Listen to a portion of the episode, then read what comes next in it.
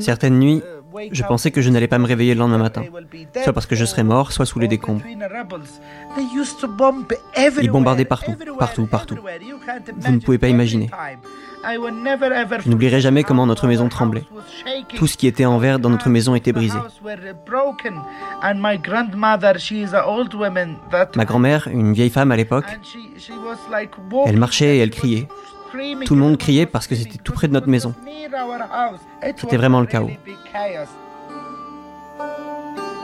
À l'époque, j'ai essayé de contacter les médias étrangers et de leur dire Vous devez venir au Yémen, les gars, et vous devez couvrir la guerre au Yémen. Personne ne sait ce qui se passe au Yémen.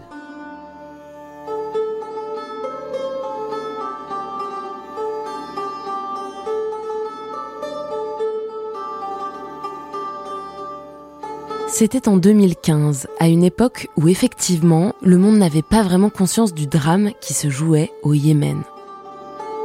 Six ans plus tard, le conflit n'a toujours pas trouvé d'issue, le pays n'est pas sorti du chaos. Mais si l'information a pu circuler, certaines exactions être dénoncées, parfois même sanctionnées, c'est grâce au travail de journalistes comme Ahmed Baider. Je m'appelle Camille Diao et moi aussi, je suis journaliste. Ces derniers mois, j'ai eu l'occasion et la chance de discuter avec des reporters, des blogueurs, des acteurs des médias à travers le monde. Je les ai longuement écoutés, me raconter leur parcours, leurs inspirations, leurs combats. Je leur ai posé beaucoup de questions aussi.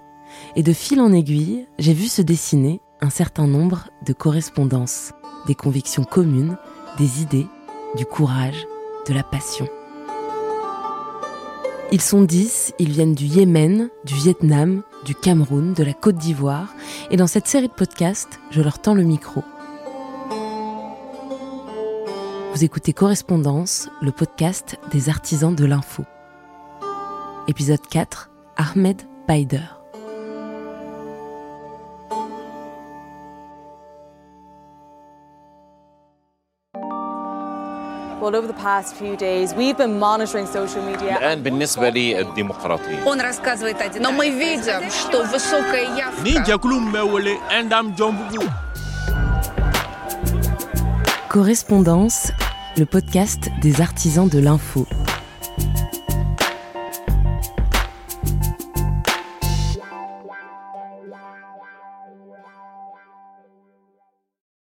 Ahmed Baider est un jeune reporter yéménite qui couvre la crise humanitaire de son pays pour de nombreuses chaînes de télévision étrangères, ITV News, la BBC, Sky News ou encore Channel 4.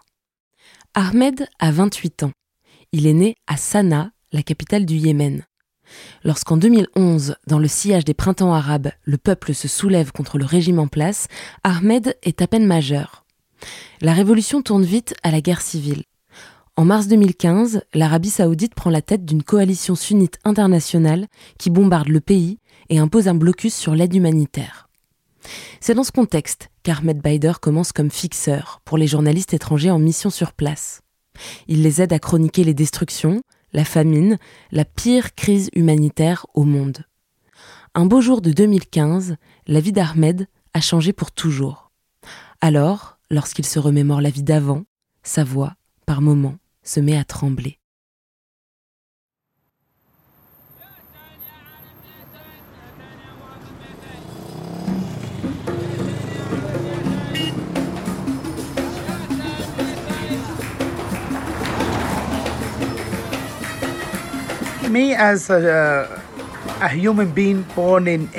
Je suis né au Yémen en 1993. Dans mon enfance, dans les années 90, je me souviens que notre pays est l'un des plus beaux pays du monde. Il y a tellement de choses de mon enfance dont je me souviens. La première chose, c'est la beauté de ma ville. J'aimais la vieille ville de Sanaa parce que c'est un très beau site. C'est l'un des sites du patrimoine de l'UNESCO. Si vous vous promenez dans les rues étroites de la vieille ville, vous trouverez de très beaux marchés. Nous allions tous les matins. Vous pouvez voir les gens parler, tout le monde sourit. Vous pouvez sentir ce que c'était il y a mille ans.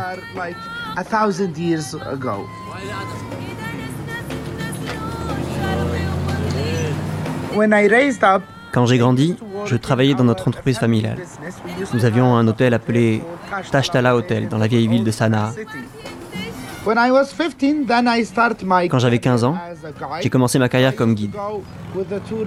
J'accompagnais les touristes de notre hôtel et j'essayais de leur faire visiter la ville pour leur montrer comment la ville est divisée, pour leur montrer Bab al-Yaman, les grandes portes que nous avons. Et en même temps, nous nous rendions au vieux marché pour acheter de l'argenterie traditionnelle du Yémen et aussi pour profiter des spécialités de la nourriture du Yémen.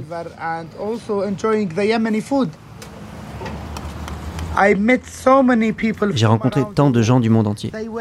Ils étaient amoureux de cette belle ville. J'ai essayé de découvrir les cultures du monde à travers les touristes.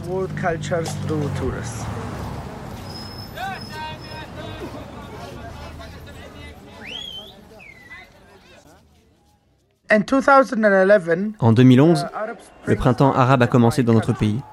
Hundreds of anti-government demonstrators have marched through the Yemeni capital of Sana'a to call on President Ali Abdullah Saleh to step down. Inspired by the unrest that has shaken Tunisia and Egypt, tens of thousands have taken to the streets of Yemen. That time I used to be in, in, in high school. À cette époque, j'étais au lycée, j'avais presque 18 ans. Nous avions un professeur que mes amis et moi allions voir pour étudier dans l'après-midi.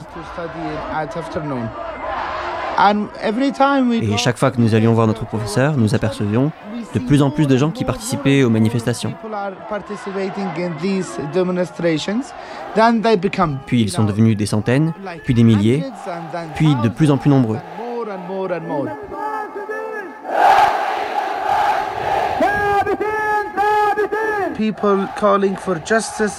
Des gens qui réclament la justice, tout le monde réclamait les droits de l'homme.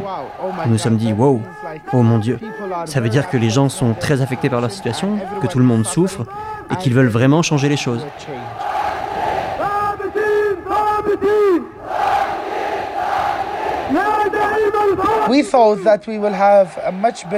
Nous pensions que nous aurions un avenir bien meilleur. Nous étions jeunes, nous voulions construire nos vies et au Yémen, il était très difficile de construire sa vie avec les politiciens corrompus. Vous savez, il est toujours difficile au Yémen de réaliser ses rêves. Alors nous avons pensé, ok, c'est peut-être la chance de changer quelque chose au Yémen. Rétrospectivement, nous ne savions pas que le printemps arabe apporterait le chaos dans notre pays. Nous n'avons jamais pensé que nous n'aurions pas un avenir radieux jusqu'à aujourd'hui. More than 1,000 pro democracy protesters have clashed with government supporters in the Yemeni capital of Sana'a. It's the seventh straight day of social unrest in the Arab world's poorest country. I would like to share with you again that the humanitarian situation in Yemen is getting worse by the hour. The situation in Aden is extremely, extremely preoccupying, if not catastrophic. Tourists stop Les touristes ont cessé de venir au Yémen en 2011. Alors nous avons fermé nos deux entreprises, l'agence de tourisme et notre hôtel.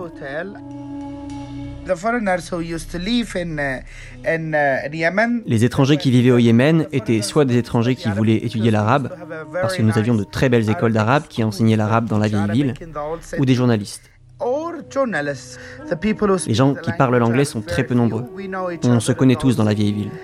Donc, nous avions un groupe de personnes formées des journalistes étrangers, de nous, ceux qui parlent anglais, et tous ensemble, nous étions comme une communauté.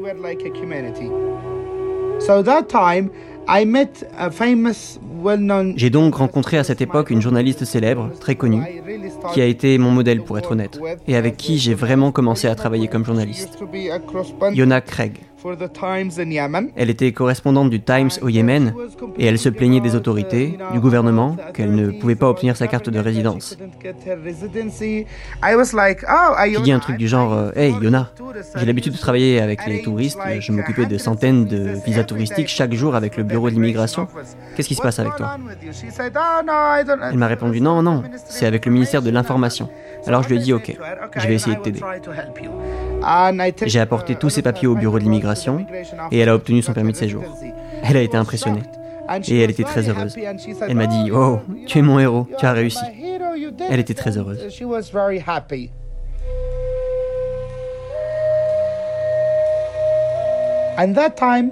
Et à cette époque, j'ai commencé à aider tous les étrangers. J'étais connu au Yémen comme euh, l'homme des visas, qui peut s'occuper des visas et tout organiser pour que chacun puisse entrer dans le pays. J'agissais comme un consulat.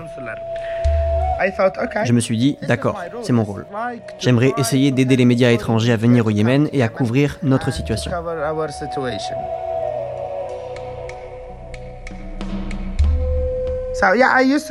Donc oui, je m'occupais de la logistique et des visas et je les aidais à traduire, soit pour l'administration, soit pour les interviews. À partir de là, j'ai appris comment fonctionnait le journalisme, comment faire avec les gens, comment poser des questions. Je n'étais pas encore un vrai journaliste, mais j'apprenais de l'expérience des journalistes.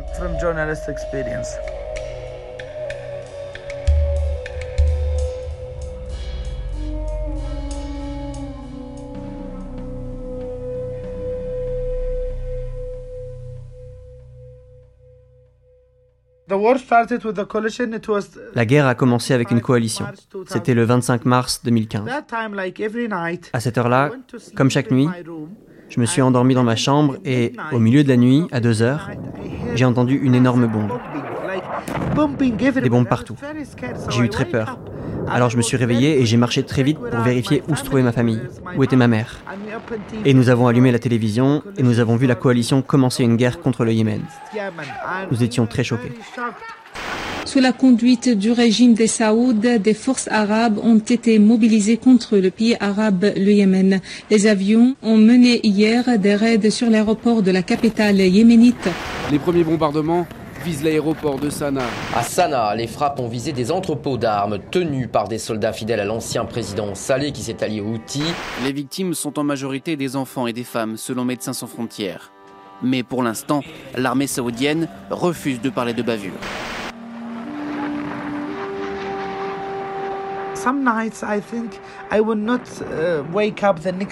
Certaines nuits, je pensais que je n'allais pas me réveiller le lendemain matin. Soit parce que je serais mort, soit sous les décombres. Ils bombardaient partout, partout, partout. Vous ne pouvez pas imaginer. Je me souviens que nous avions un bureau du gouvernement juste à côté de la maison et qu'ils l'ont bombardé quatre fois. Je n'oublierai jamais comment notre maison tremblait. Tout ce qui était en verre dans notre maison était brisé. Ma grand-mère, une vieille femme à l'époque, elle marchait et elle criait. Tout le monde criait parce que c'était tout près de notre maison. C'était vraiment le chaos. Ce sont les trois premiers mois de la guerre qui ont été les pires moments de notre vie.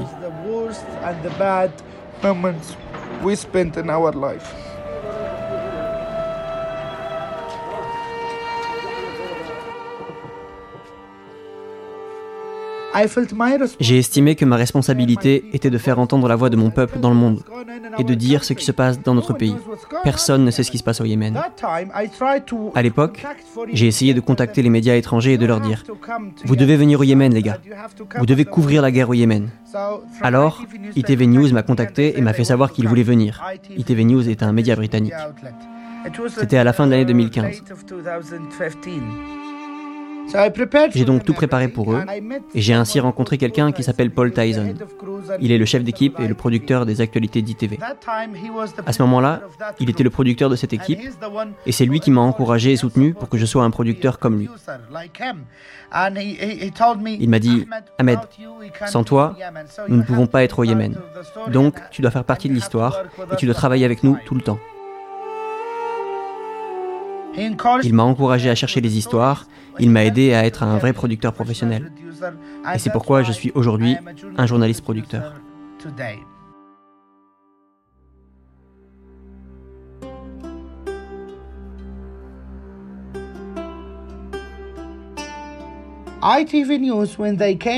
Quand les journalistes d'ITV sont revenus du Yémen au Royaume-Uni, ils étaient très contents de mon travail et m'ont dit Monsieur Baider, vous avez fait du bon travail. Et ils m'ont présenté à toutes les équipes de télévision. Et à partir de ce moment, j'ai été le producteur principal qui travaillait sur le terrain avec les médias étrangers et je l'ai fait de mon mieux. C'est comme ça que j'ai travaillé avec ITV News, la chaîne britannique, puis avec la BBC, CNN, ABC News et PBS News America. J'ai fait un documentaire avec Arte, avec tout le monde. J'ai travaillé avec tout le monde.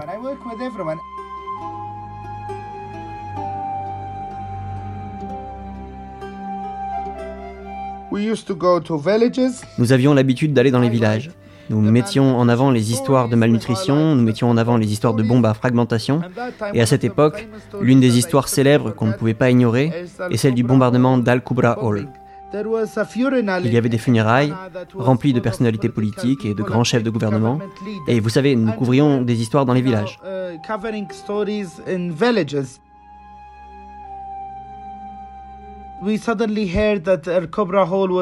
Nous avons soudain appris qu'Al-Kubra Hall avait été attaqué. Nous avons été très choqués. Je veux dire, comment quelqu'un peut-il attaquer une salle funéraire Habituellement, les funérailles au Yémen accueillent plus de 2000 personnes à l'intérieur des salles. Imaginez, ça a été un immense massacre.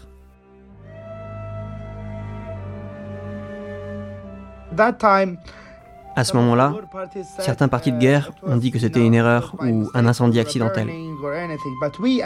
En tant que journalistes, nous nous sommes rendus sur les lieux de l'incident. Nous avons roulé à pleine vitesse pendant 10 heures depuis le village où nous nous trouvions. Lorsque nous sommes arrivés, nous avons vu les missiles, nous avons vu les shrapnels, et nous avons été les premiers à avoir révélé que la salle funéraire avait été attaquée par des missiles, et non par un incendie comme ils l'ont dit. 7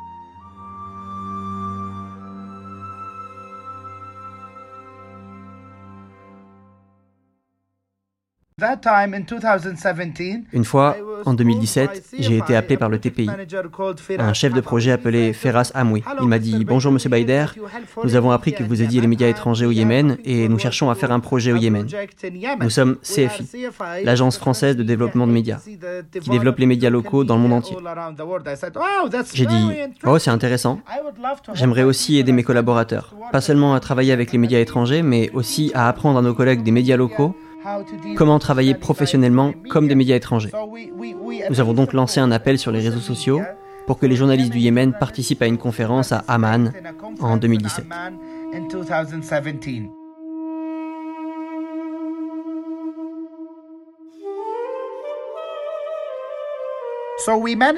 Nous avons donc réussi à faire venir des journalistes de tout le pays. Nous avons lancé un appel de participation à tous, parce que, vous savez, la plupart des médias yéménites après la guerre sont devenus partiaux. Ils sont partisans de tel ou tel côté du conflit.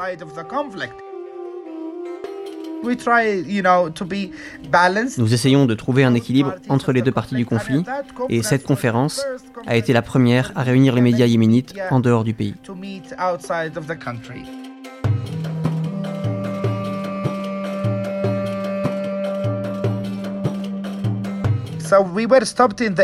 Nous avons été arrêtés à l'aéroport, à l'aéroport d'Aden, sous le prétexte que certains des journalistes étaient partisans du bord opposé et qu'ils n'étaient pas autorisés à voyager. J'ai essayé de les convaincre et j'ai dit que nous devions y aller. Nous devons y aller.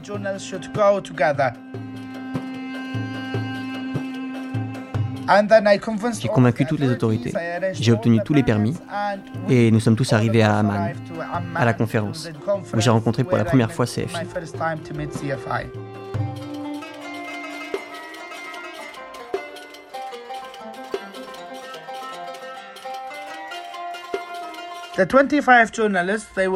Les 25 journalistes étaient de jeunes journalistes yéménites, hommes et femmes.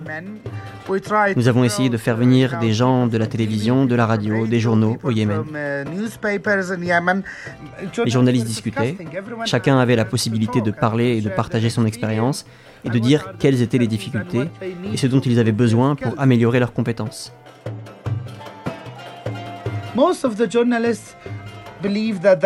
La plupart des journalistes pensaient qu'ils devaient parler de la situation humanitaire et tous s'en plaignaient. Ils disaient que même s'ils travaillaient avec les médias locaux, la plupart des médias locaux qu'ils ont là-bas sont partiaux et ils ont donc besoin d'une plateforme pour pouvoir partager leurs histoires. Les histoires humanitaires ne vont pas changer. Et donc, à ce moment-là est née l'idée de Immer Plus, Yemen Media Emergency Response, et j'ai soutenu ce projet dès le début.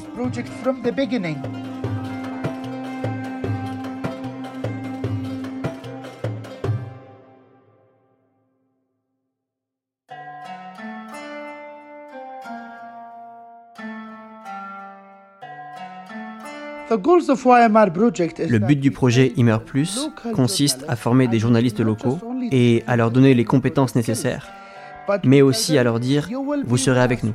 Nous vous accompagnerons tout au long du voyage jusqu'à ce que vous ayez terminé votre reportage.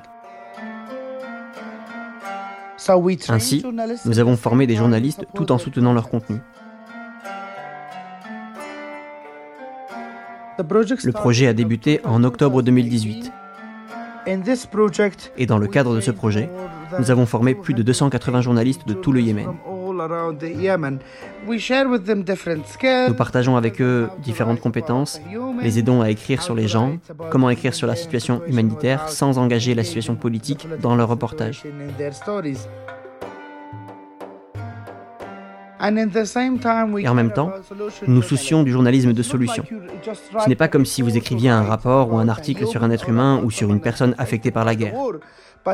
Mais vous, en tant que journaliste, vous avez pour règle de résoudre ce problème, d'essayer d'aider à résoudre ce problème. Nous avons également entretenu des relations entre les journalistes du Yémen et les journalistes locaux. Comme nous pensons que toutes les ONG vont sur le terrain tous les jours pour connaître les histoires, nous avons besoin qu'elles partagent ces histoires avec les journalistes humanitaires afin que nous puissions tous ensemble créer un bon réseau qui puisse aider le peuple yéménite.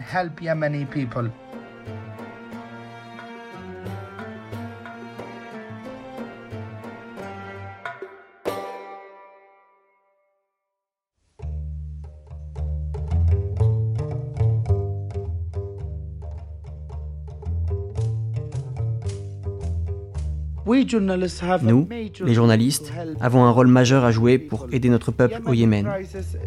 La crise du Yémen est la pire crise humanitaire du monde. Le peuple, et surtout les journalistes, devraient partager les histoires du peuple yéménite. Nous devrions partager leurs nouvelles pour que nos politiciens prennent des décisions et que le Yémen redevienne le Yémen.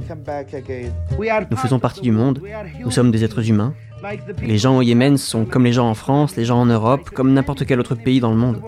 Nous sommes tous des êtres humains. Et le peuple du Yémen mérite lui aussi de vivre en paix.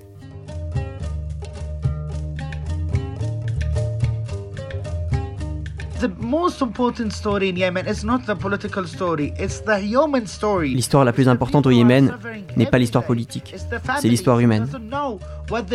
Ce sont les gens qui souffrent chaque jour, ce sont les familles qui ne savent pas ce qu'elles auront à manger lors de leur prochain repas, ce sont les enfants qui meurent de faim, ce sont les gens qui n'ont pas de salaire du gouvernement depuis deux ans maintenant, ce sont les gens qui souffrent des besoins de base qu'ils n'ont pas, électricité, eau, n'importe quoi.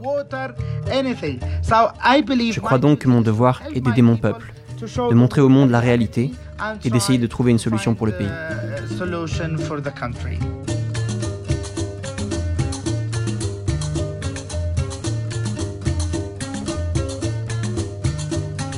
Le gagnant pour le meilleur reportage d'actualité est La crise alimentaire qui s'étend au Yémen est une catastrophe causée par l'homme, par l'émission d'information de PBS. Pour recevoir l'Emmy, Jane Ferguson, correspondante spéciale. Merci beaucoup. Il faut énormément de courage pour faire un reportage depuis le Yémen. Mais les membres les plus courageux de l'équipe sont les membres yéménites. Un certain nombre d'entre eux, au Yémen, ont pris des risques énormes pour m'aider et ont demandé, pour des raisons compréhensibles, de ne pas être nommés. Et nous sommes très chanceux d'avoir Ahmed Baider ici. Ahmed est également nominé pour l'excellent travail réalisé par ABC News au Yémen, où il a impulsé une énorme couverture médiatique du Yémen dans les médias américains. Alors merci beaucoup.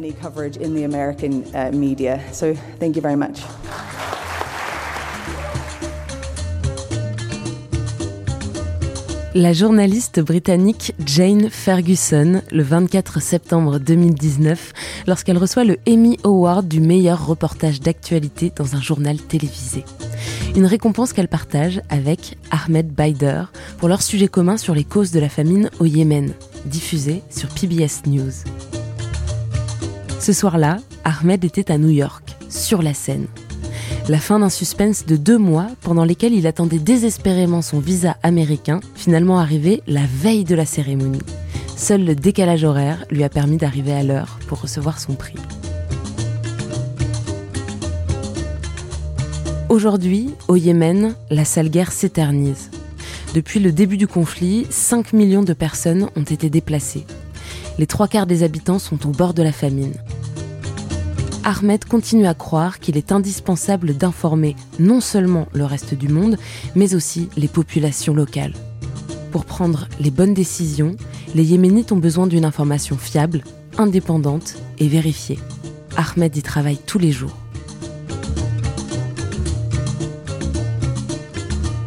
Correspondance est une série portée par CFI, l'agence française de développement média.